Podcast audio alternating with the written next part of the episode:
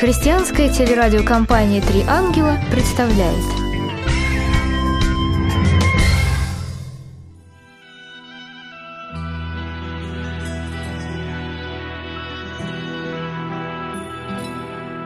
Вдоль дороги Долороса собирается народ, И солдаты расчищают узкий путь.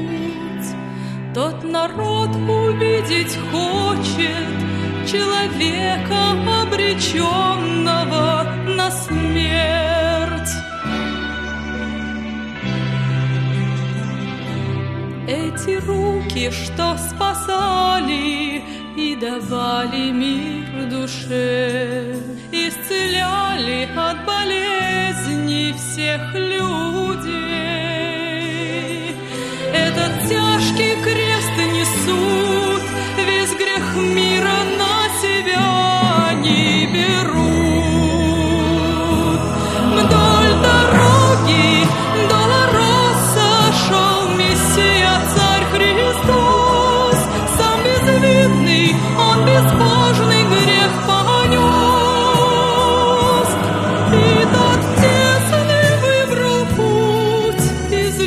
Любви к тебе, ко мне. Вдоль дороги Долороса на Голгофу он идет.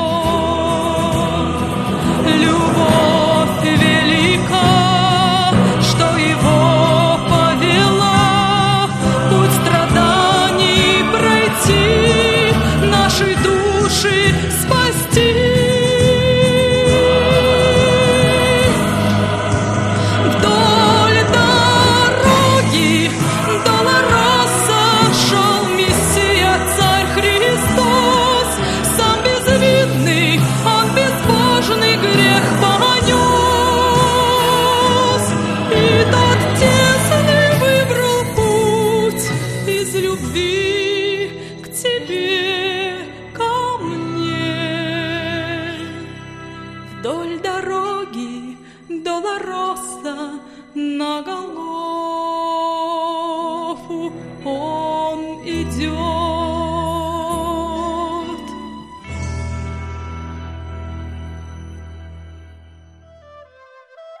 Пасха своими корнями уходит глубоко в историю. Священное Писание говорит о том, что впервые этот праздник стал праздноваться иудеями.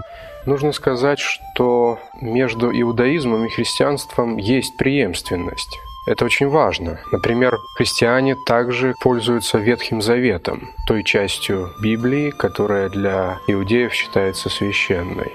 И Ветхий Завет для христиан является таким же нормативным источником веры и истины, как и Завет Новый.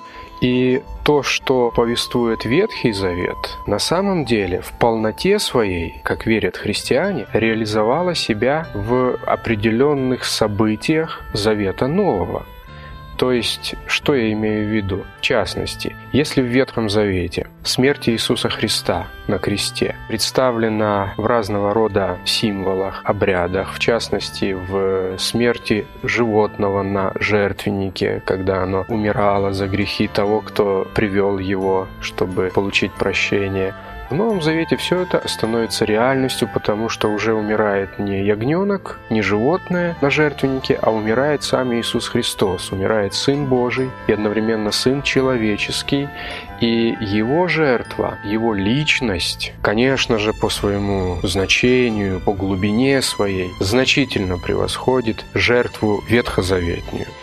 И когда мы говорим о Пасхе, то мы как раз-таки имеем дело вот с такими двумя событиями. Событием ветхозаветным, которое выполняло роль прообраза, и событием новозаветным, я имею в виду смерть Иисуса Христа на кресте, которое уже не имеет прообразный смысл, а имеет смысл реальности.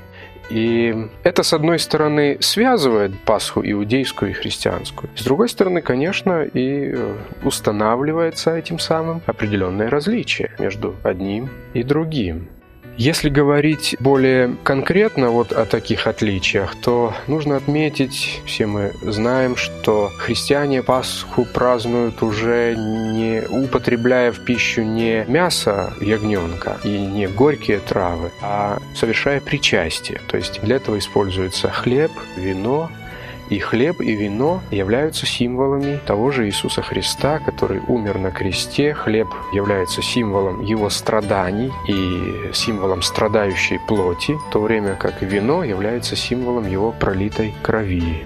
Эти символы должны выражать в себе чистоту, непорочность, Сына Божьего. И поэтому, согласно Священного Писания, должна использоваться пища, которая как раз-таки, или продукты, которые как раз-таки выражают вот эту идею чистоты, то есть хлеб пресный и вино не броженое, виноградный сок. Есть еще одна очень интересная особенность христианского праздника, когда Иисус Христос совершил акт омовения ног своим ученикам. А именно это произошло, когда ученики вместе с Иисусом собрались в комнате, где были намерены совершить Пасху.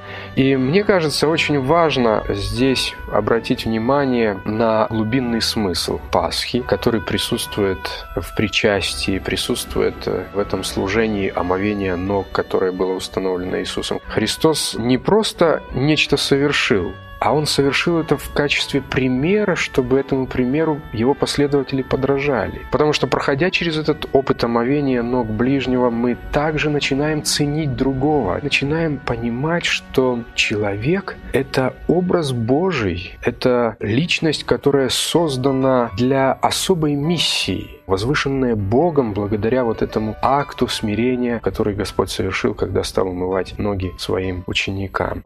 В мире много христиан, которые празднуют Пасху с глубоким переживанием. Но, к сожалению, в поступках, в том, как празднуется Пасха, больше присутствует внешнего, того, что связано с формой или даже, можно сказать, с формальностью, нежели с внутренним таким глубоким осмыслением и переживанием.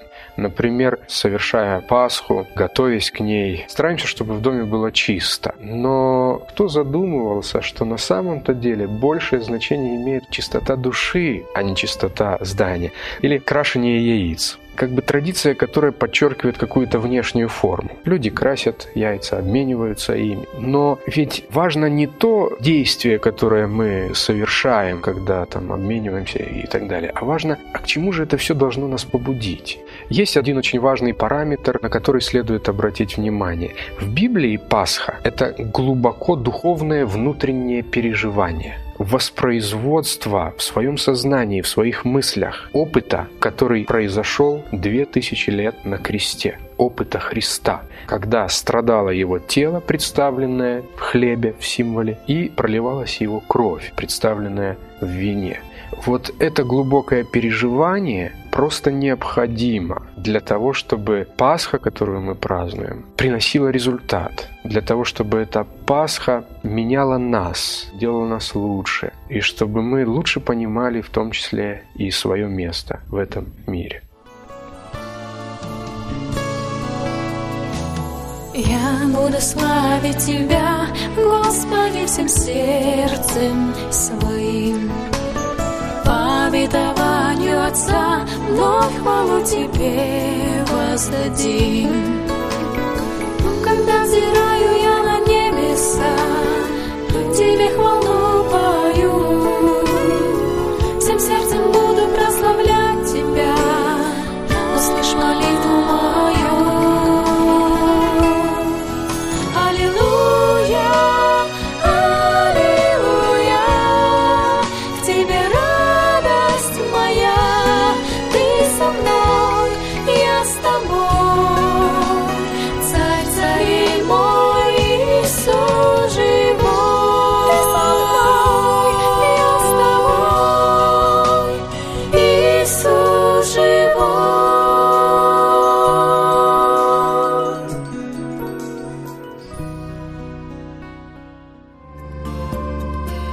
праздником вас, друзья!